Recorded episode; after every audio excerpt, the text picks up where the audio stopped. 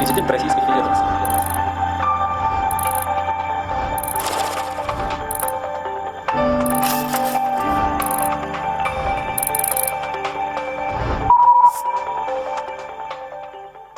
Добрый вечер, дорогие друзья. Это главная тема на радио «Комсомольская правда». В студии Михаил Юрьев, Михаил Леонтьев и Илья Савельев. Все время хочется как-то долго представляться, долго знак... Э, начинать эту программу, но все время не хватает времени. Поэтому предлагаю сразу к темам. Как вы? Хотя, да. да, это радио, здесь кивок не, не, не получится. Да. А, у нас, мы приготовили действительно... Кивок у Леонтьева получился, просто он был не слышен в эфире. Это хорошо. Значит, артрита нет еще, это хорошо. А, есть много тем, они все горячие, все на злобу дня. Естественно, от них мы будем переходить на глобальные какие-то вещи. А, предлагаю начать с небольшого скандала, который поднял товарищ Алексей по фамилии Навальный. И он был обращен напрямую к компании «Роснефть», а в частности еще и конкретно, ну, Михаил Владимирович, к вам. Я хотел бы для начала да. сказать, что я здесь, как правило, угу. практически всегда выступаю как частное лицо, а не как представитель компании. Я считаю для себя обязанным отвечать на вопросы, касающиеся компании, тогда, когда это вот интересно, да, но в целом, чтобы не это самое напрямую, поэтому это не совсем напрямую, но все-таки я вот нагло использую. Еще почему хочу нагло использовать эфир Радио КП, потому что э, в эфирах, э, которые очень живо раскручивали всю эту историю, значит, вот этот вот, как это, осадок от ложек, значит, они э, отрезают э, ту часть э, моей полемики с, значит, товарищем Навальным, которая им кажется, значит, не очень приятной для товарища Навального. Даже в одной из, значит, радиостанций меня обвинили в том, что я перехожу на личность. Я даже скажу специально, в какой, в их Москвы. Ну, я ничего против не имею, да, но просто, значит, ну, это странно немножко прозвучало, потому что нежно любимый мной Леша Венедиктов так любит переходить на личность, так быстро это делает, что, грубо говоря, эти товарищи будут нас учить не ковырять в носу. Я очень рад, что на личности перешел Алексей Навальный. Очевидно, у него аргументы кончились. А как он на личности? Да, ну он там обзывался как-то, да, там, в мой Сечина? адрес, в а мой, все, в Сечина. Если в Сечина, я бы его еще понял, да. Вот, я очень рад, я еще говорю, я искренне рад, потому так, а что, что это свидетельствует о том, что он... Я э, только про ложечки знаю. Ну, не буду я почему сам пересказывать, с какой радости. Ну, шуб... Обзывался, обзывался. Правда, он сделал, значит, про ложечки. Начнем с того, что мне не интересно и никому не интересно, я думаю, нормальным людям разбираться в том, что, значит, там Роснефть опубличила, как это, собственно, положено, закупку там э, некоторого набора комплекта товаров для, э, значит, э, бизнес-джетов, там у нас есть эта функция и так далее, да, которые показались чрезвычайно дорогими для даже не для Навального. Навальный знает, как может выглядеть ложечка, человек, который отдыхает в отеле, а, будучи, между прочим, находясь под домашним арестом. В да? Барселоне. Да, под подпиской о невыезде, отдыхает в барселонском отеле за 40 тысяч. Может, они считают, что э, Барселона часть день. России? Он, наверное, 40 знает. тысяч чего? Рублей. Рублей, а, рублей, рублей, не рублей. Ну, обычный пятизвездочный отель, ничего обычного. Так же, как это обычная ложечка. Обычная серебряная брендовая ложечка, так дорогая. Даже да. дешево. 40 тысяч. 40 тысяч, ну как, ну да, то есть это, это не вот люкс. я сейчас в Дубае это не гораздо люкс. больше Слушай, ну, Навальный Конечно. экономит. Ну так он же, он же аскет. Аскет. Вот. Он же аскет. Э, он опроверг, кстати. Я удивился его, значит, изумлению тем, что вообще нужны ложечки в каких-то очень ограниченных количествах, в том числе и представительского качества, да. Вот, но Понятно, что Алексей Навальный, он прикидывается идиотом. На самом деле он просто занимается э, социальной демагогией. Да? Угу. И человек, который позиционирует себя как борец с коррупцией, мог бы заниматься колоссального объема закупками. Кстати, ими занимается этими закупками систематически в разных компаниях и так далее. Э, активно занимается ОНФ на самом деле, mm-hmm. Народный фронт, да, да, и даже достигает в этом каких-то результатов.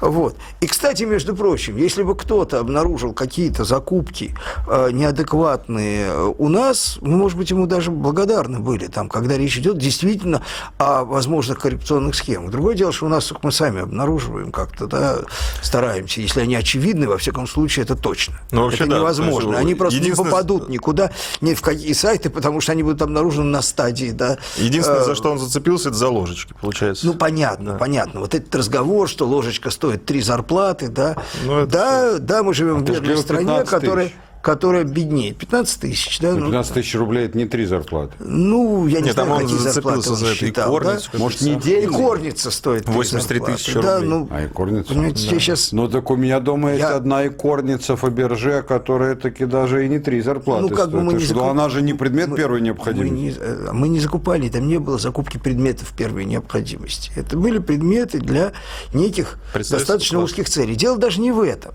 Э, дело в том, что значит, все это, все это превращает вот э, так называемую борьбу коррупции в трэш, в чистый трэш, да, и, э, то есть, есть предположение, которое снимает все обвинения с Алексея Навального, что он просто болван, да, но как-то не очень, он слишком живучий и слишком хорошо живет. Дура не дура, да, а свои 25 рублей имеет, как в анекдоте. Вот.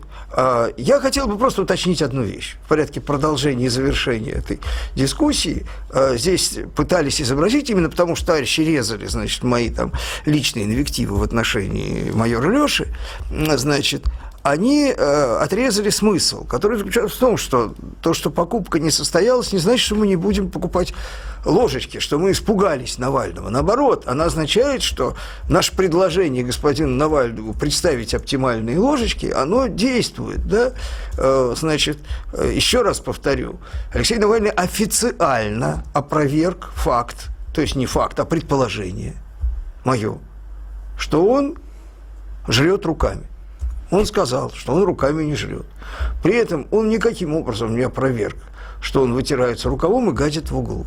Из чего я делаю простое умозаключение, что, по всей видимости, мы имеем основание считать, что столовая посуда э, у, значит, господина Навального есть, и она может быть предложена в следующей итерации нам в качестве оптимальный вариант закупки. А вот на туалетные принадлежности салфетки нам рассчитывать не приходится. Вот. Это мой натуральный цвет а, волос. Ну, ну, как в том фильме. Ну, еще раз говорю, человек собирается в президенты России как вождь радикальной оппозиции. Не забудем, не простим, вопит он, да? Значит, и вот это вот у него э, выдается как борьба с коррупцией. Ну, ну это не серьезно. Ну, да, даже, даже уже не очень смешно на самом деле. Ну, клоуны все, просто клоун. И э, я понимаю, что, значит, голодные озлобленные массы могут, ну, мы знаем в истории России примеры, когда можно возбудить было, там, нам уже вспомнили булочки Марии Антуанетты, угу. вот, значит, э, ну, да, да, разжигание социальной ненависти является инструментом. Я не думаю, что ей сможет воспользоваться Навальный. У него другая электоральная база совсем другая. Да, это его мечты, поднять народные массы. Слушай, ну хватит уже но, про ложечки. Ну все, же, ну, ну все, давай. А я предлагаю, ложечки не хватит. Я, я предлагаю Нет. из этой темы перетечь плавно в следующий раз. Мы ну, какая плавно у нас через полторы минуты оставит перерыв.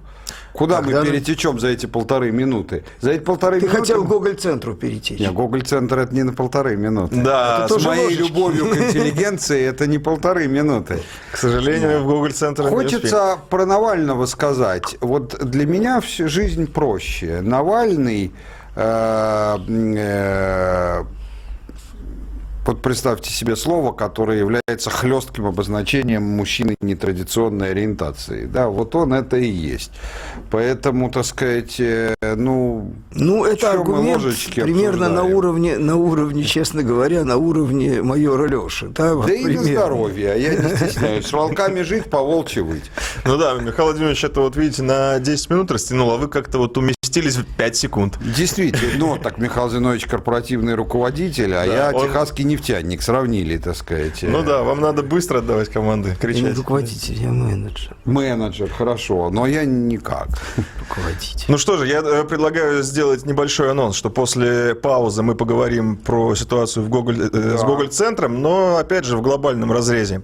Да. А пока прервемся на небольшую паузу и после нее обязательно вернемся, поэтому никуда не переключайтесь.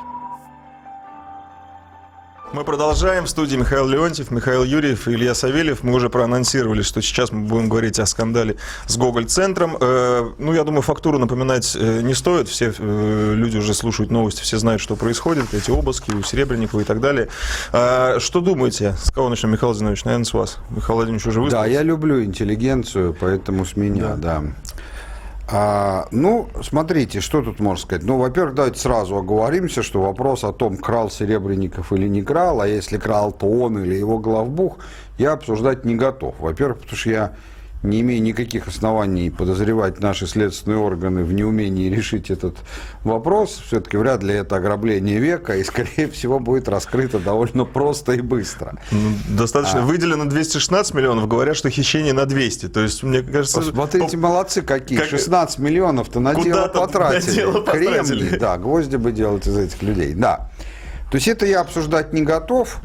А, э, виноват, кто виноват, вор должен сидеть в тюрьме, а честный человек должен гулять на свободе. Э, к кому из них конкретно из этих двух категорий судом будет, э, вообще будет отнесен этот Серебренников? Ну, следствием начинаем. Ну, сначала следствие. Во всяком случае, на сегодняшний момент, слушай, против Серебренникова никаких обвинений не выдвигается. Да, к, сожалению, не мы... выдвигается, ну, да. Так сказать, это вопрос вкусовой. Конечно. Вот на мой вкус, вкус к сожалению, не выдвигается. не является основанием для выдвижения уголовных обвинений. А я их и не выдвигаю. Я просто говорю, что ну, жалко, пока оно авось повезет и... Да, товарищ и, следователь разберется. Да, товарищ следователь разберется, суд решит, все будет нормально для кого-то. Но э, вопрос совершенно не в этом. Вопрос для меня, так же, как в прошлом году, когда устроил свой демарш этот вот э, Райкин. клоун Райкин, да, Значит, для меня вопрос в одном. Что они о себе, эти куски дерьма, возомнили? Что они неприкасаемая каста? Что они столбовые дворяне? Кто они такие? Это скоморохи, чья общественная функция развлекать нас. И развлекают нас они довольно хреново, надо сказать. Ну, не развлекали нравится. бы хреново, у них не было бы финансовых трудностей. У всех их организаций. Они не стояли бы с протянутой рукой на государственные дотации. Почему-то театры на Бродвее не, не просят государственных дотаций у Трампа. И даже у Хиллари не просили. А вот теперь можно ваш тезис как-то немножко разархивировать? Они это кто? Они это представители той части творческой интеллигенции, которая является русофобской, враждебной к России, которая считает себя солью земли абсолютно без всяких на то оснований, который считает быдлом всех остальных, кроме себя, всех вообще.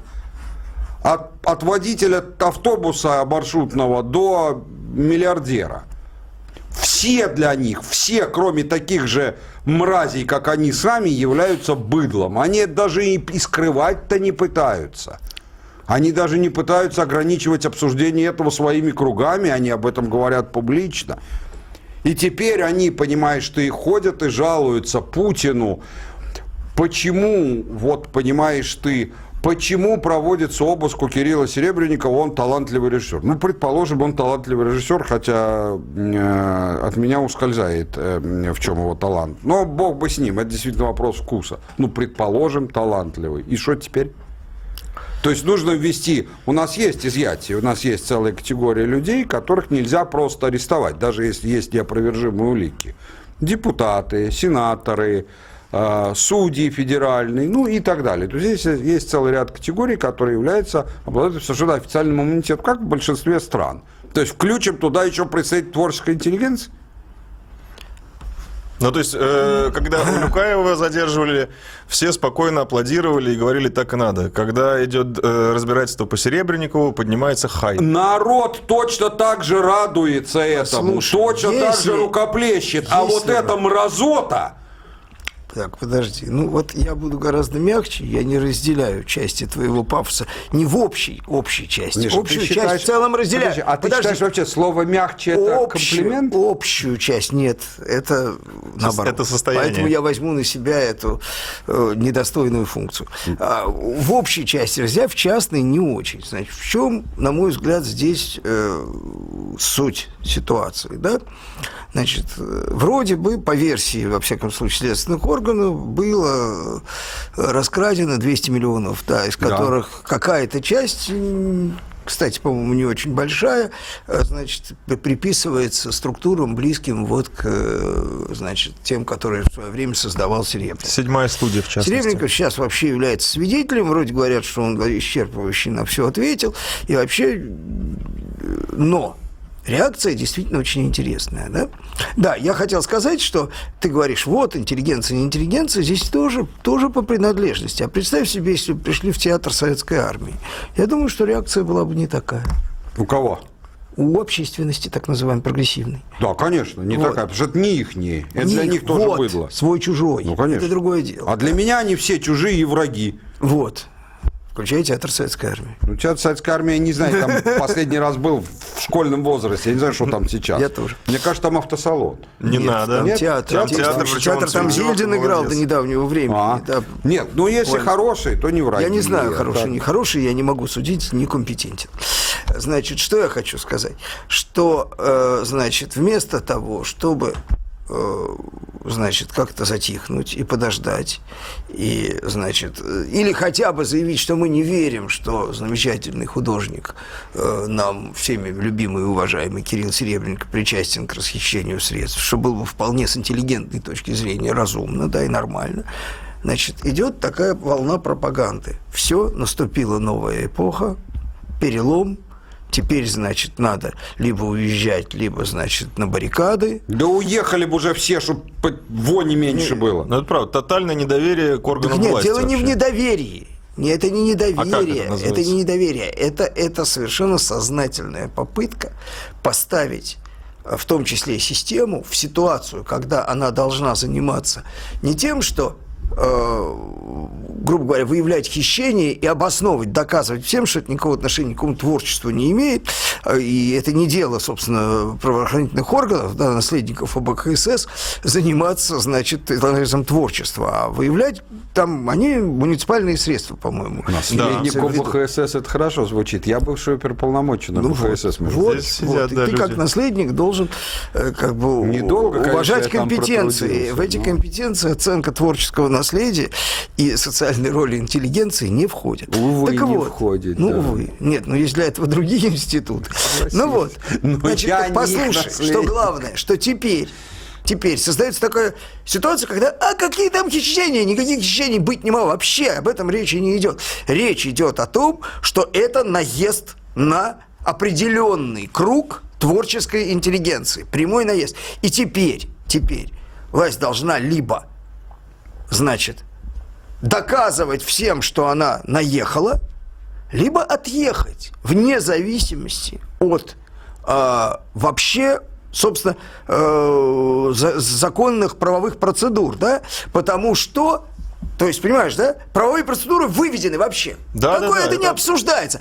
Одним словом, вообще не обсуждается. Ну, конечно, все же мы понимаем, что, конечно, это повод только к тому, чтобы закрыть, значит, э, творческий... да. Хотя, хотя никто, включая то же самое клятое Министерство культуры, никаких претензий, никаких попыток там ущемить Гоголь-центр а э, зря. Не делала. Подожди, одну это не относится к компетенции органов, расследующих хищение да э, государственных средств в данном случае. Подожди, это сейчас не обсуждается. Ты, Опять, а, ты как творческая интеллигенция, а я хочу Получается, и обсуждаю. Видишь, что ты объективно, да, нет, ты имеешь право, но ты объективно льешь воду на мельницу демагогов, которые пытаются вместо того, чтобы отделить мух от котлет, специально Я бы с удовольствием налил бы им не воду, а другую жидкость, и не на мельницу, а прямо им на голову.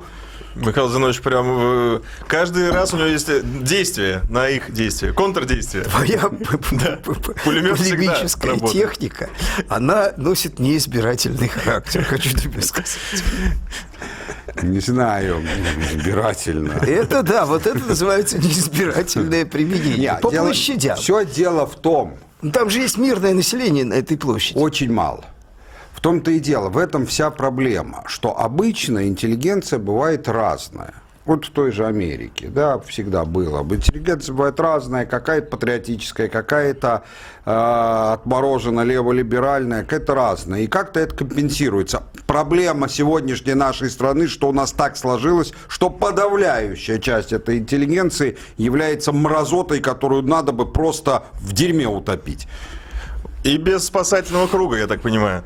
Э, друзья мои, ну вот видите, какая горячая культурная тема у нас получается с Гоголь-центром. Э, ну, сейчас осталось у нас буквально секунд 10-15 до паузы. Я предлагаю поставить точку уже после да. перерыва. И вспомнить присказку, анекдот про прачечную. Да. Пока вы вспоминаете этот анекдот, мы прерываемся на небольшую паузу.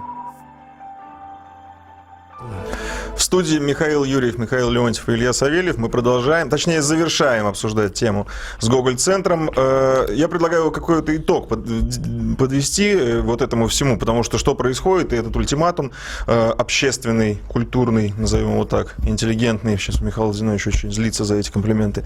Ну, действительно, это действительно Еще раз ультиматум. Говорю, этот ультиматум вот да. он ставит даже не власть, а правоохранительную систему перед выбором.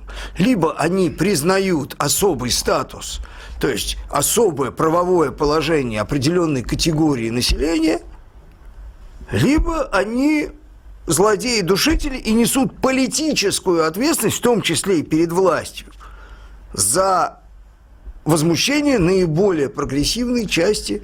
Э, они же на самом деле ведь объективно подставляют того же Серебренникова. Потому что давайте представим себе, что Серебренников не имеет никакого отношения к хищению. Они его так любят. Они его просто гвоздями присобачивают к этой ситуации, чтобы он, не дай Боже, не мог от нее дистанцироваться. Да? Там бухгалтера, условно говоря, обвинили, а Серебренникова нет. Нет, ребята, нет, нет. Вот, вот, вот, вот вместе. И на самом деле они абсолютно заинтересованы в том, чтобы его упаковали. Они мечтают об этом. Ну, они конечно. готовы а вот это, топить. Кстати, интересно. Сакральная жертва Они готовы топить вот этими, так сказать, зачем нужен кумир? Для того, чтобы его распяли, они бы ходили и, значит, выли, визжали и так далее, да? Ну, то есть последствия... Кто является бенефициаром убийцы Немцова, убийства Немцова? Ну, вот сам, кто? Сам Немцов, что ли? Ну, сам Немцов уже вряд ну, ли, да, но немцовцы точно. Я скажу, кто. Наслед... Наследники Немцова. Ну, это в прямом смысле. Ну, не надо. Что значит Нет. не надо? Я четко ответил на твой вопрос. А, Наследники. А, это, а, я не сказал, кто заинтересован, я сказал, кто бенефициар. Нет, ну, давайте Немцова сейчас... Э, я имею в виду политический бенефициар. Немцова сюда не будем э, приплетать, но вообще последствия... Это совершенно однородного, а, одного, одного поля действия, да? Действия одного поля. Я просто вот про конкретную ситуацию. Последствия для правоохранительных органов, для власти, они все равно будут мучительные. Да никакие они но не нет, будут. Но если, если допустим, допустим, что Серебренников э, каким-то образом был причастен к этому и окажется Последствия общения власти с нашим креативным сословием всегда мучительны. Они мучительны по определению. Да, Не, вот. но это только нынешней власти. У нас бывали власти, которые намного эффективнее общались с творческой интеллигенцией. А вот, кстати, Михаил Зинович, вам вопрос. Что бы сделать, чтобы это общение и эта интеллигенция ну, соответствовала вашим представлениям о том, какая она должна быть? Ты знаешь, на самом деле, я бы сказал так. А, как ни странно, первое, что надо сделать, хотя, казалось бы, это чисто либеральная мера, надо прекратить в том виде, в каком это есть сейчас, господдержку так называемого искусства. Так загинет же все. Вот если сгинет вот это, это большое благо. Это большое благо. Это то же самое, что я скажу, что там не надо поля там тем-то обрабатывать. Ты скажешь, так как же так?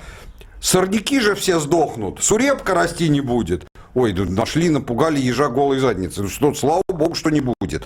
На мой взгляд, все, что вытекает из вот этих вот, из среды вот этой вот мерзкой интеллигенции нашей, все это по определению дерьмо. А вредоносно, вредоносно опасные вещи для народа, для государства, для всего.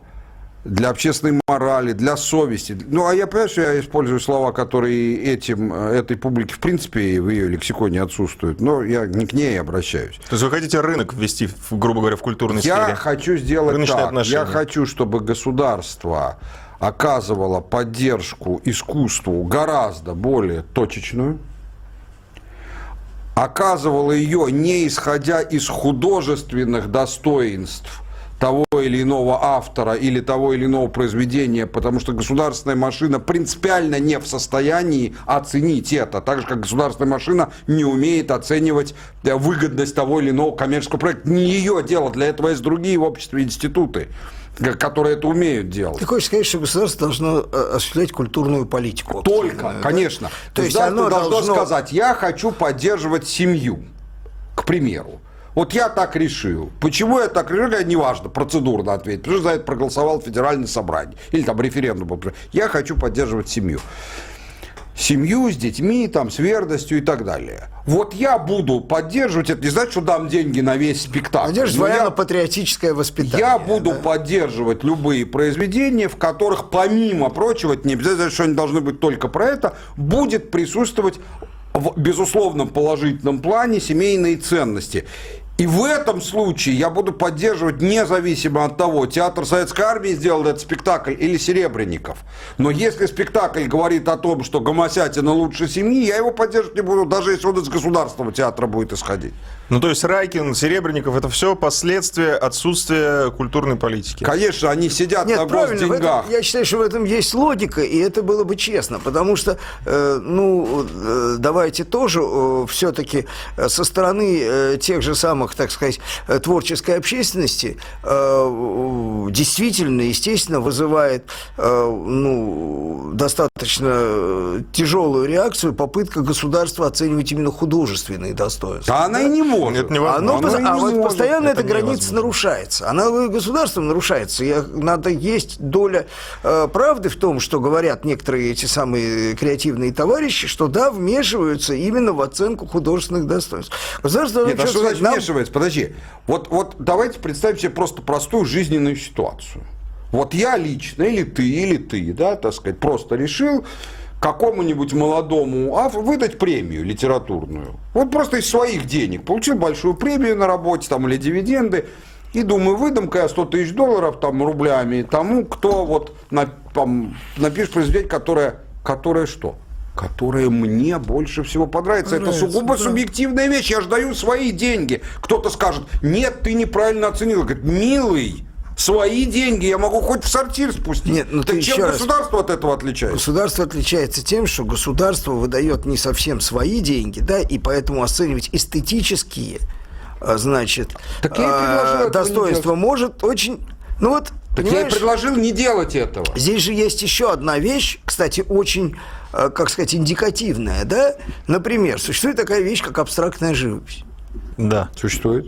Более того, На, народу существует непонятно. очень, да, очень Почему? талантливая, Я отношусь. очень не талантливая абстрактная ну, у меня дома живопись. есть абстрактная. Ну, или вообще там, э, будем говорить, современное искусство, так сказать, изобразительное. Нет, нет, пока Я что-то не слышал, чтобы государство поддерживало каким-то образом, например... Не поддерживает живопись. Почему? А, а потому что оно считает, не считает ее социально значимой, да?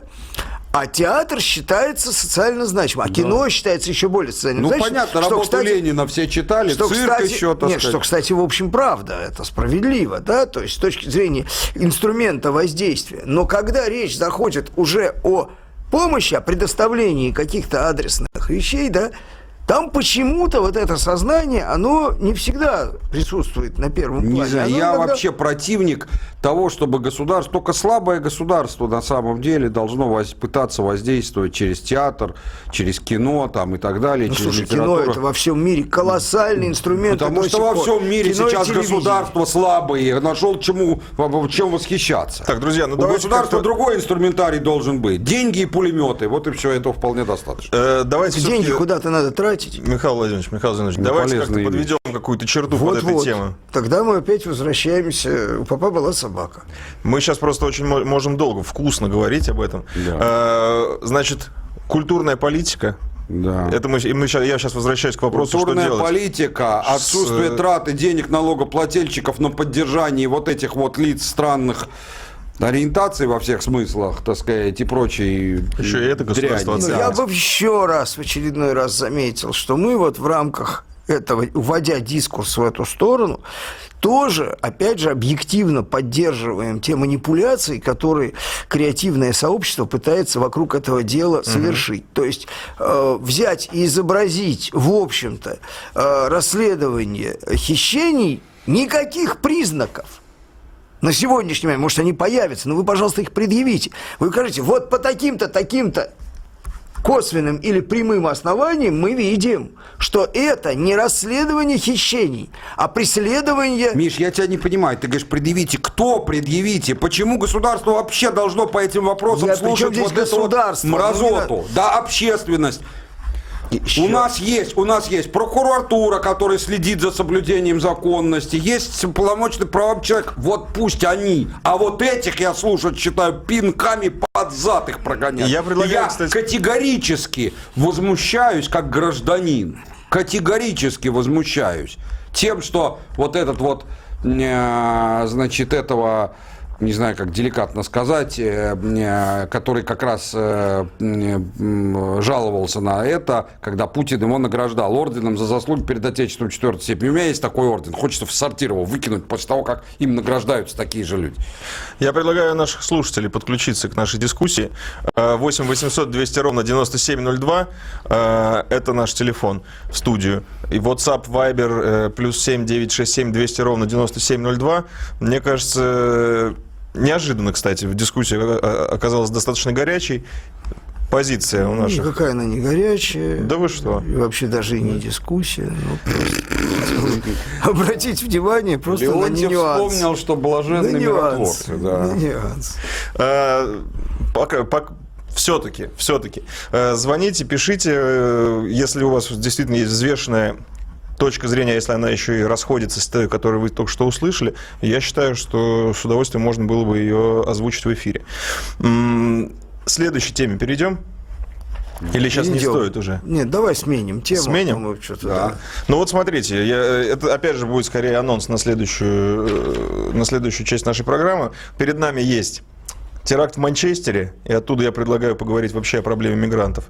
Или же мы можем поговорить про Америку, ну, вообще, оттолкнувшись Америки, от Трампа. Это как-то как гораздо более конкретнее тема. Хотелось бы что-то конкретного, потому что начнем, во всяком случае. Угу. Чисто теракт, конкретно. Теракт – это очень-очень абстрактно. Ну, теракт, да, не первый, не последний. Теракт ну, в Манчестере, да. Но был теракт в Лондоне. Чем он отличается от теракта в Манчестере? Ничем. А, значит, или теракт в Париже. Там, ну, ну, можно, конечно, поговорить, да. Тогда давайте, давайте э, начнем следующую часть программы нету никакой... Саудовская Аравия. Саудовская Аравия и Трампа. Визит Трампа. Визит Трампа в Саудовскую Аравию абсолютно неожиданный, по мнению многих экспертов.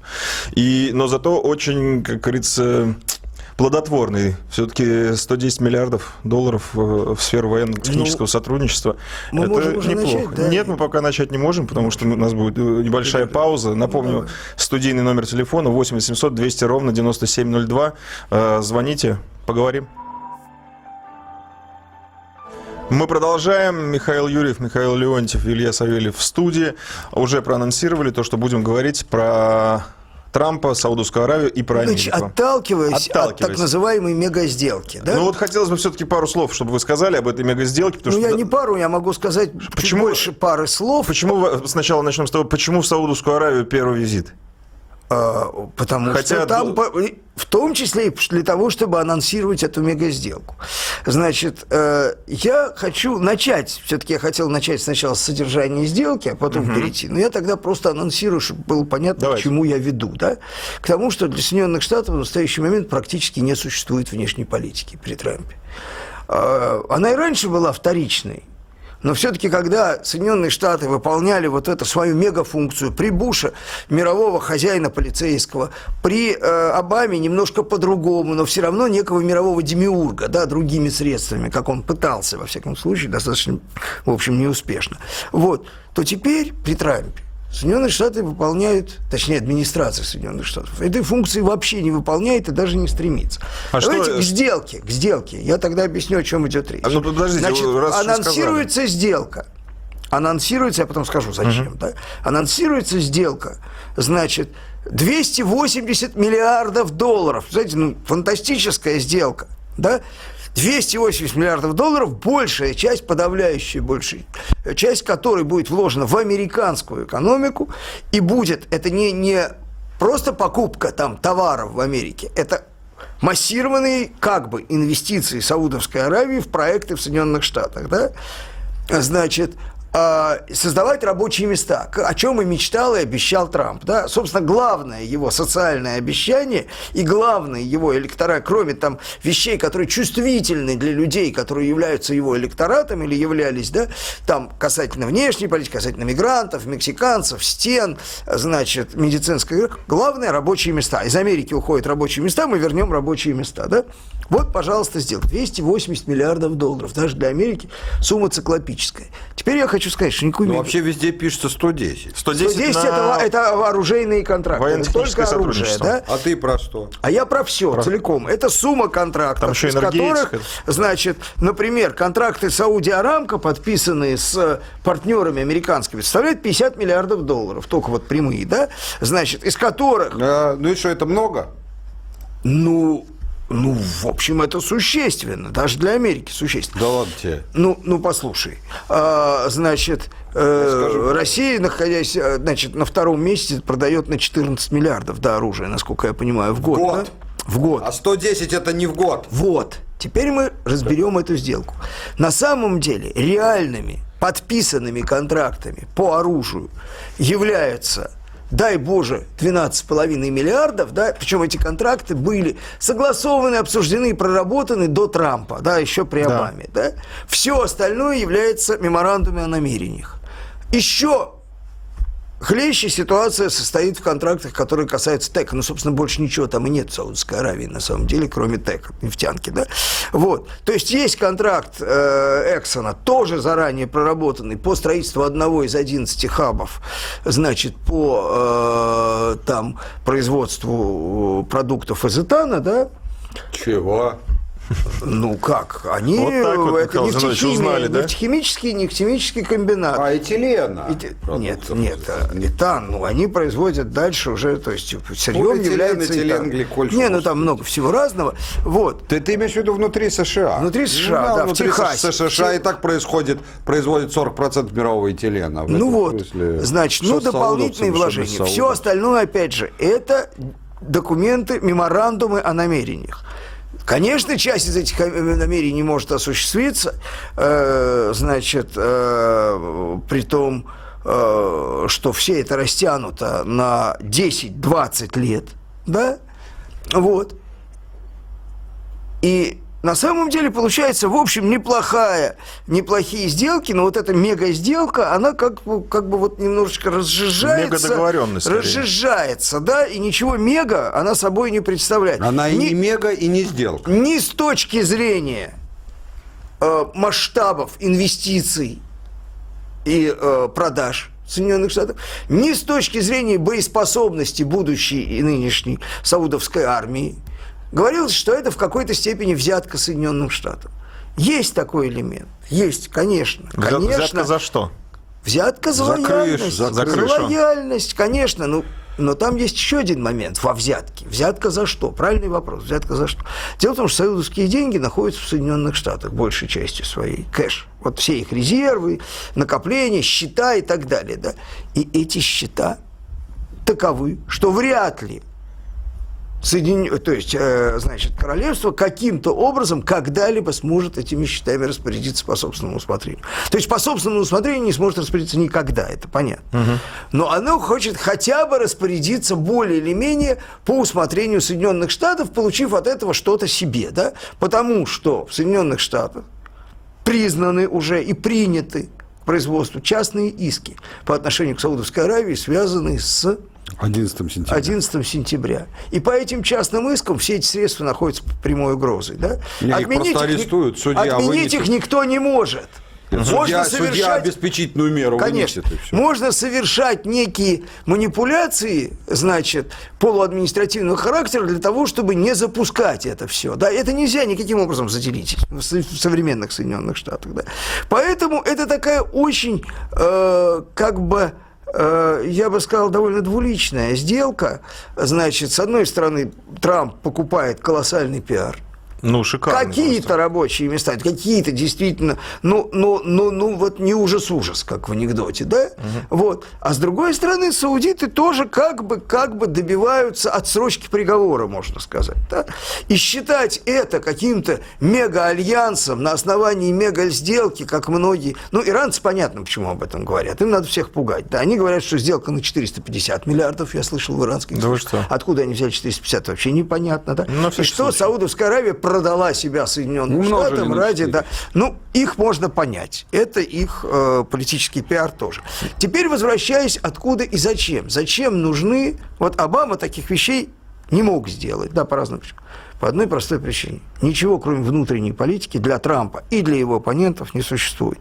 Никакой России, кстати, и никакой российской угрозы реально, как реального фактора политического в Соединенных Штатах нет. Это жупел. Это есть мизансцена, на которой разыгрывается натуральная холодная война в Соединенных Штатах. То есть есть с нами, но она не с нами. Я вот повторю фразу, которую я уже сформулировал в другом месте, что в холодной войне с нами Соединенным Штатам не до нас. Им не до нас. У них действительно степень взаимного озверения, поды раздуваемая СМИ до колоссальных масштабов, до масштаба паранойи истерии, да, такова, что Соединенные Штаты так могут, в принципе, дойти до гражданской войны. И пока они играют в импичмент, говорить о гражданской войне довольно сложно. Но когда они начнут заниматься импичментом, а есть все основания считать, что они начнут им заниматься, да, ну вот а ядерный вот... электорат – Трампа – это люди, которые менее всего психологически, морально и физически готовы к импичменту своего Трампа. Да? И у них есть оружие. Да. В большинстве своем. Штаты а вот, это кстати... вооруженный народ. И да. хочу заметить, что вот эти роднеки, вот эта простая серединная Америка белая, это наиболее вооруженная часть вооруженного народа. А вот насколько сильна, э, кстати, машина пропаганды в США, потому что вся она работает сейчас против Трампа, насколько ну, я вся, понимаю. Ну, больше ну, в большинстве не своем. Не. И мне кажется, что психика психика человеческая не может противостоять такому напору. Может, может. Может, думаете? Психика... И, то, есть, то есть, если начнется реальный движ, Во-первых, не забывай, что по Америке, по разным штатам триумфальными шагами все больше и больше идет процесс легализации марихуаны. А, а, это, мощ... это мощнейшее противоядие против любой пропаганды. То есть там уже будет импичмент, не импичмент, главное мороженое послать. Главное, да, забить снаряд в пушку, да, туго, так сказать. Короче, я частично с Мишей соглашусь во многом. Хочу добавить, что, ну, во-первых, во-первых, поймем, что оружейные сделки страну размером, экономику размером с Америку вообще не могут а, способствовать сильно росту ее экономики. Просто весь оружейный рынок мира таков, что если вся Америка бы его снабжала, для американской экономики это капля в море. Значит, ну, даже Путин сказал, что наш сельскохозяйственный экспорт там стал сопоставим, например, с оружейным. Да, да он, мне даже кажется, его превысил. Превысил. да, значит, да. При этом Воевать люди будут всегда, но жрать они тоже будут всегда. Что касается сделок, а, которые другие сказал Миша, с ТЭКом, угу. ну, про это я знаю достаточно много, особенно про производство продуктов из этана. А, значит, ну, я думаю, что мы это сделаем уже после перерыва, а пока анонсирую, скажу, да. что это тоже ни о чем. Тоже ни о чем. Ну, теперь становится хоть немножечко ситуация понятна. То есть все, э, вся эта сделка и все, что происходит за пределами США, это все последствия их внутренней политики. Сто процентов. Вообще ничего их сейчас, кроме внутренней политики, не интересует. Если люди не знают, как они завтра выживут, причем не просто там... То есть Миша хочет сказать, что а там а и не может быть ничего, кроме последствий Там же отстреливают людей, которые Пауза. занимаются этой внешней политикой. В студии Михаил Леонтьев, Михаил Юрьев, Илья Савельев. Э, это главная тема. Продолжаем обсуждать Америку и ее внутреннюю политику. И, к сожалению, точнее, к счастью для нас, отсутствие ее внешней политики. Хотя отсутствие... Ну, не к счастью и не к сожалению. Отсутствие... Вот я бы сейчас хотел, Миш, хотел да. подробнее по сделкам. Я тогда вставлю, к слову, просто, да. Это не к сожалению и не к счастью, да, потому что проблема в чем? Э, у них, э, им не до нас. Им не до нас, а нам в силу структуры и особенностей нашей не политики, кстати, а в первую очередь экономики, до них.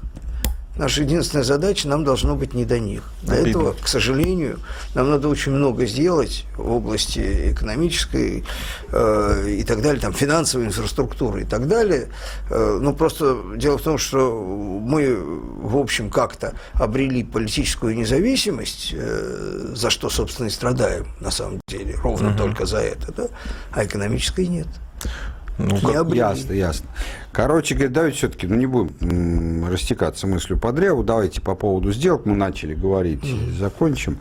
А почему я говорю, что ни о чем а, вся не военная часть? Военная, понятно, почему ни о чем. Во-первых, 110 миллиардов на 20 лет, это и не так-то и много. А, значит, и во-вторых, Э, ну просто если бы вот, вот, вот все оружие в мире, которое можно продать, американцы продавали, причем за деньги, а не в кредит, все равно для американской экономики она слишком велика. Это для нее было почти нечувствительно. А гражданская, казалось бы, то есть э, саудовцы вкладывают довольно много денег на территорию США, так сказать. И так. Э, почему я считаю, что это ни о чем, ни о чем в плане предвыборных обещаний Трампа и реального его намерения – Э, ускорить экономический рост в Америке, ну и все сопутствующие вещи, которые при этом положительные происходят, количество рабочих мест, э, налоговые поступления даже при снижившихся налогах и так далее. Дело в следующем. Давайте задумаемся над одним вопросом. Это очень важно понять, и в этом смысле я думаю, что это нашим слушателям будет достаточно интересно. А, давайте задумаемся. Вот некая есть страна, у нее есть некий ВВП. У нас, у Америки, у Китая. Почему он такой, а не больше?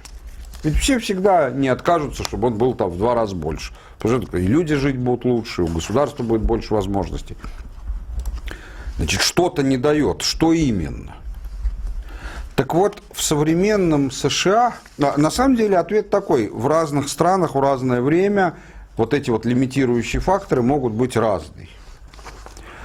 А, собственно говоря, изначально политика санкций, которая, когда она только начиналась, например, были санкции, помните, которые устанавливались против ЮАР, когда там еще апартеид был, там и так далее, а, изначально санкции придуманы именно для того, а до этого а, там, э, там, Америка устанавливала санкции против там, Германии в Первую мировую войну, еще даже до ее вступления туда и так далее они как раз для того, чтобы создать дополнительные лимитирующие факторы. То есть, допустим, страна получает по импорту какой-то ресурс минеральный, который очень нужен, своего нету. Ты вводишь санкции, и вот из-за отсутствия этого ресурса она не может быстро развиваться. То есть разные могут быть лимитирующие факторы. Так вот, в современной Америке объем инвестиций никоим образом не является лимитирующим фактором. И в этом смысле если прибавится 50 миллиардов инвестиций из Саудовской Аравии, да хоть 500, от этого ничего не изменится. Потому что если а, лимитирует спрос, и любой бизнес-проект, под который есть спрос, и который Будет обещает, обещает, иначе, да, обещают э, хорошую прибыль, и ему нужно 50 миллиардов инвестиций, для Техаса, поверьте мне, как техасскому нефтянику, что для Техаса, для нефтегазовой сферы 50 миллиардов не объем вообще. Вообще не объем. Это для этого за пределы Техаса выезжать не надо. Вот. Э, значит, э, соответственно, э, это значит, означает ли это, что саудовцы не инвестируют? Нет вполне могут инвестировать. Но это означает, что они инвестируют в тот проект, в который, если бы они не инвестировали, инвестировал кто-то из местных. Дорогой, да. С точки зрения рабочих мест и налогов поступлений для Америки это никак. Ни хорошо, ни плохо, потому что вся американская экономическая политика построена на том, что им абсолютно безразлично, кому принадлежат те или иные предприятия. И поверьте мне, как иностранному инвестору в Америку, что это действительно так. Их это действительно совершенно не волнует. Потому что в их реалиях это, от этого ничего не зависит. Поэтому на самом деле получается, что вот э, называются огромные цифры. Миша говорит, что это меморандум, а не сделка. Наверное, не, не вижу э, причин э, сомневаться. процентов меморандума. Да, но допустим, назвать. это даже была бы сделка, это все равно было бы ни о чем. То есть цифры это правдивые, никто не наврал. Вот искусство истинного фокусника политического. Да. Никто не наврал. Чувствуешь кое-что, кое-где, а ручки-то вот Я они, могу для конкретики сказать. добавить. Я просто вот сейчас ручкой посчитал, да, количество реально новых рабочих мест, которые создают эта сделка на все эти вот годы, то есть 10-20 лет, да, с учетом того, что это меморандумы, путь они реализованы. Я посчитал, сколько дает новых рабочих мест примерно, плюс-минус там. Э, Вся эта сделка, вот, вот 280 миллиардов долларов, 15 тысяч рабочих мест. Эк, вы лих. Сейчас вот ручкой на бумажке. Гораздо А меньше. там есть по Миша, каждой Миш, сделке. гораздо А, у вас меньше. есть по, По каждой сделке сколько предполагается создать рабочих мест? Послушай, Там, давай так, Миш, гораздо меньше. Я тебе объясню. Ну, я-то хорошо знаю газохимическую э, отрасль в, в- в Техасе, потому что являюсь ее игроком. Но- Средняя выработка, допустим, вот переработ, при переработке этана, средняя выработка на одного работающего по выручке составляет примерно 100 тысяч тонн, но это, считай, в американских ценах, а, зависит от того, что ты производишь, ну, считай, 30 миллионов долларов в год на одного работающего. Ну, понятно. То есть 50 миллиардов инвестиций Делите на 30 миллионов ну вот у нас, допустим, да, нет, это, это инвестиции нельзя сопоставлять с выручкой, но если говорить по инвестициям, то, допустим, у нас миллиардная инвестиция в завод, сжижающий терминал, 1 миллиард, дает Ну, там не только сжижение, 40 там производство оборудования, К примеру, Ну, а производство оборудования сейчас также автоматизируется. 40 рабочих 40 рабочих. У Да меня нет. Вместе с на миллиард. На миллиард, да, 10 миллиард 400. А 15 тысяч рабочих мест для... Ну, Я могу сказать, вот здесь конкретно, просто по каждой сделке у меня нет оснований э, считать, что они врут. Но вот это 40 лет, на 40 лет, значит, Джакобс, меморандум, а нет, это соглашение. Соглашение совместно, 3000 Михаил рабочих Владимирович, ну мест. это уже частности Меморандум о намерениях, сварка, тысячи рабочих мест. Михаил General Electric, Михаил Владимирович, 2000. Это, Миша. это уже частность. Вы, вы скажите, 15 тысяч рабочих мест для Америки это большое, большое на количество? 20 или нет? лет растянутые. Ну, ни о чем.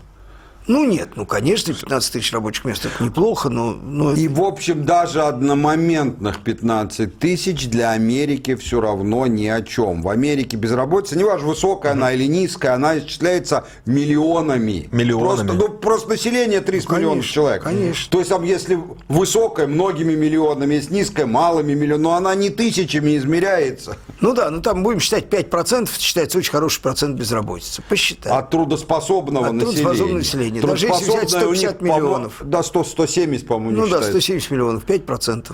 А хорошо, нас, Да, э, 800 миллионов. Восемь с половиной. Ну какие 15 тысяч? насколько чем? серьезно поп- поправит положение Трампа вот этот пиар на 280 миллиардов, вот эти вот рабочие Может, места? вот это единственный вариант. Ну, как показывает, как показывает Частично, практика реальная американская, в условиях э, тупого озверения, значит, те средства массовой информации, которые просто зомбируют своих потенциальных и реальных э, зрителей и слушателей, они на это не обращают никакого внимания. То есть это все... Они вообще ни на что. Они вообще ни на что не обращают внимания. То есть, вот я хочу сказать, что вот э, университетская пресса, какая-то специальная пресса, типа журнала Rolling Stones, она очень замечает вот этот дикий кошмар, который происходит. Она его фиксирует. Та, которая не ангажирована, не участвует вот в этой вот истерии, да, она все время об этом пишет, что это безумие, да. Это безумие. Ну, вообще, знаете, сейчас э, для тех, кто не в курсе, есть такое модное словечко хайп, и это, значит? это шум, э, пиар и такое на, на грани истерики. Вот мне кажется, сейчас все вокруг этого... Кипиш по-русски. Кипиш, да, вот вокруг этого хайпа все и строится, за него все борются. Давайте прервемся не- не- ненадолго и продолжим потом. Глав тема. Михаил Юрьев, Михаил Леонтьев и Илья Савельев в студии. Мы тут посовещались решили э, в последний наш блок информационный, который мы выходим, э, взять все-таки звоночек. 8 800 200 ровно 9702, это студийный номер. Если дозвонить, а вы дозвонитесь, я вас верю, э, мы возьмем, мы возьмем, поговорим с вами. В принципе, хотелось бы, наверное, на тему Америки, но и других отсекать не будем. Если интересный вопрос, с удовольствием. Кстати, кстати, мы же предсказывали в свое время, когда главтема выходила еще в интернете еще на другом радио, что Трампа все-таки изберут. И это произошло. И вообще много наших предсказаний сбывалось. А вот по поводу импичмента, какие у вас предположения? Ну, тут у меня, например, нет предсказаний. Единственное, что я хочу сказать, что мы э, э, считали, что избрание Трампа реально и вероятно, вот, но э, Пока, пока его рисунок роли позволяет говорить о нарастающей вероятности импичмента. То есть есть уже какое-то боевое крыло коалиции, которое Дело даже не в него... боевом крыло. Дело в том, что там это теперь саморазвивающийся процесс. Потому что огромное количество людей, чувствуя и видя его слабость, надо сказать, что Трамп абсолютно парализован. Во всяком случае, внешний рисунок а люди смотрят на внешний рисунок политики, а не на то, что он там в кабинете, может быть, задумал, да, пока. Вот. Он позволяет, поскольку там ситуация конфронтации зверения была на момент выборов, на момент, а не после возникла, да, то э, проявленная им слабость, а он ему, во-первых, ему ничего не удалось, ровно совсем ничего, да, то есть он пытался сначала реализовывать свои обещания, причем самые главные, касающиеся внутренней политики. Его заблокировали везде, а самое главное, что он не смог продавить своих людей и начал их сдавать. Вот то, что он сдал Флина, например, да, это же сигнал, когда на тебя стая шакалов нападает, и ты им выбрасываешь куски, так сказать, своих выбрасываешь в толпе, то они звереют от крови. Они поняли, что он слабый. Трамп все время оправдывается. Он перенес всю свою какую-то активность, если она есть, в подполье. А какая у него, кстати, какие у него рычаги противодействия вот этому всему? Ну, на самом деле, с самого начала мы об этом говорили. Рычагов у него очень мало, потому что американская политика, американская политическая система построена так, что у президента огромное количество э, публичных, э, таких, как бы, как сказать, презентационных функций, но он очень ограничен в проведении политики. И когда он идет свиньей командой, опираясь на, даже, может быть, не на всю элиту, но значительную часть элиты, он как бы реализует себя и выглядит очень представительно. А когда он идет против ветра, ну, да. делает что-то, в лицо попадает. то он оказывается вот в этом самом ингредиенте. У нас есть звонок, это Геннадий из Ставрополя, вроде как по Америке. Геннадий. Да-да-да. Добрый вечер, здравствуйте. здравствуйте. Добрый вечер. Слушаем а, Спасибо. Да-да, мы рады вас слышать на «Комсомольской правде», в радио. Очень ждали. Спасибо. Дождались. А, у меня вопрос такой. У меня вопрос такой. Каждый приходящий президент, я кратко не буду ваше время занять, каждый приходящий президент начинает развязывать новую войну. Ну, так, для справочки, Буш в Ираке, Обама в Ливии. Может быть, Трамп развяжет где-нибудь еще другой, где-нибудь взорвется или бахнет. Ну, конечно, с высокой Спасибо. очень вероятностью так и будет. Он уже начал в Сирии. Просто там мы, поэтому там как-то совсем уж развязать, ну, при этом же хочется самому не обделаться. Но да, безусловно, ваш Вы прогноз... Сирия? Что? Сирия будет развиваться дальше. Нет, Сирию, Сирию страшно, там мы. Так, в любой тогда момент. Оно, а, ну, Причем, а, а схема это пойми, что такое страшно. Страшно это же совершенно, Миша правильно говорил про вне, внутреннюю политику американскую. Страшно это не то, что мы на Америку нападем за это. Страшно, что следующий залп крылатых ракет мы собьем 95%. И это будет чудовищным внутриполитическим поражением. Ты даже не, смо, не можешь ракетами удар нанести, так сказать. Ну да, первый раз Трамп нанес удар по CNN, когда он бил по этой базе, да, CNN заткнулась, потому что они не знали, что говорить. Угу. Потому что они все время говорили, что Трамп русский шпион, а тут он раз и нанес удар, да. И никто даже не разбирал, что удар, в общем, какой-то пиар-удар, очень, очень низкоэффективный на самом деле. Причем очевидным образом это не низкая боеспособность американского флота, а просто задача была поставлена очень, очень ограниченная. Да? Хотя и боеспособность э, флот вполне была, возможно, была задача, не такая высокая, как Бог все его думают. знает, но задача была чисто пиарная, понятно, да? Но они не могли сразу начать говорить, что это безответственный тип, который хочет нам навязать столкновение с Россией, потому что нельзя, ну, переход был бы просто моментальный, да, то есть вот, угу. А сейчас они уже подготовились. Они уже начинают говорить, что он вообще ничего не может, ничего не умеет и так далее. Да? Теперь, грубо говоря, всякий сбой будет поставлен ему, а если это еще приведет, не дай боже, к гибели э, американских солдат. Причем не обязательно от нашей руки. Мало ну, тогда получается, что у него руки связаны, и никакую горячую войну он сейчас развязать не сможет. Может, может. может. Есть Там, много разных мест, да, разных. Там, где они точно победят.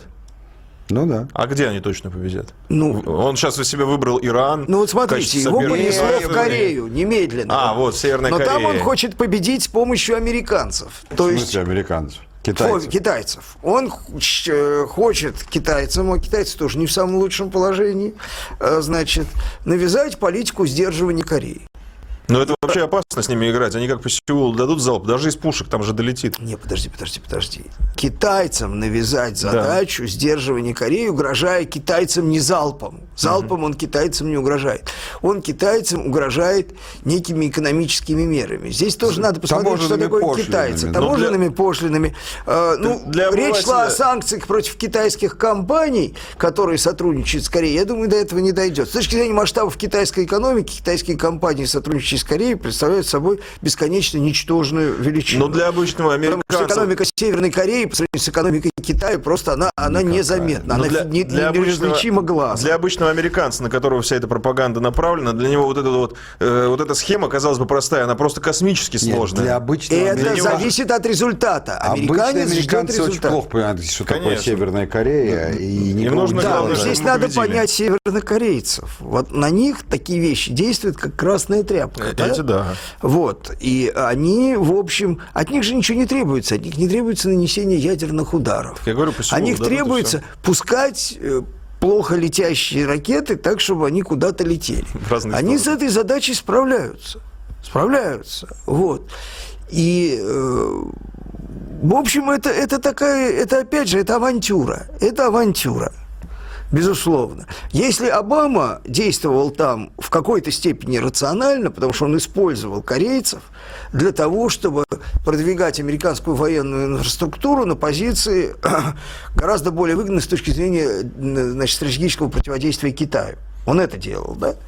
И с этой точки зрения китайцы даже на корейцев могли обижаться, потому что они были поводом удобным поводом для легитимации наращивания американского присутствия, которое по-другому было бы, было бы расценено как, как, как антикитайское. Да? А угу. так, ну как, ну, ребят, при чем здесь? Вот. Мы же, мы же ничего не имеем против вас. Да? Вы, пожалуйста, вы можете сами с ними разобраться, и мы ничего делать не будем. Вот. Поэтому ну, возвращаясь, тем не менее, к вопросу об импичменте, с которым мы начали, да. а, значит, думаю, э, что что. Значит, Э, я считаю, что никакого импичмента реально не будет. Духа не хватит. Да нет, ни один американский президент не был отимпичен за все 250 лет существования Соединенных Штатов Америки и существования этой конституционной нормы. А Никсон? Никсон ушел в отставку а, добровольно, да, под угрозой того, что импичмент может начаться, а может и не начался бы. Угу. Но есть несколько обстоятельств. Во-первых, к тому моменту, когда Никсон э, ушел в отставку, э, то, что подслушивали конкурентов, и то, что распорядился, распоряжался этим он лично дал указания, было уже абсолютно бесспорно всем. Угу. А, он Трамп другой человек. Трамп не уйдет в отставку никогда. Будет биться до последнего. Ну, я как человек знаешь, с ним знаком могу вам сказать. Я тебе могу сказать, что я тоже думал, что он другой человек, как он себя сейчас ведет. А не в этом. Он боец. То есть не в том не смысле, что он... Да опять ты не понимаешь, Миша. Он боец. Не в смысле умелый боец, а в смысле, что он сдаваться никогда не будет. Друзья, вынужден вас, к сожалению, прервать. К, к сожалению. Но я-то везунчик, я с вами продолжу сейчас уже вне эфира этот разговор интересный. А те, кто хочет послушать и эти темы продолжения, и другие, пожалуйста, в следующий четверг присоединяйтесь к нам. Спасибо большое за внимание. Всем удачи.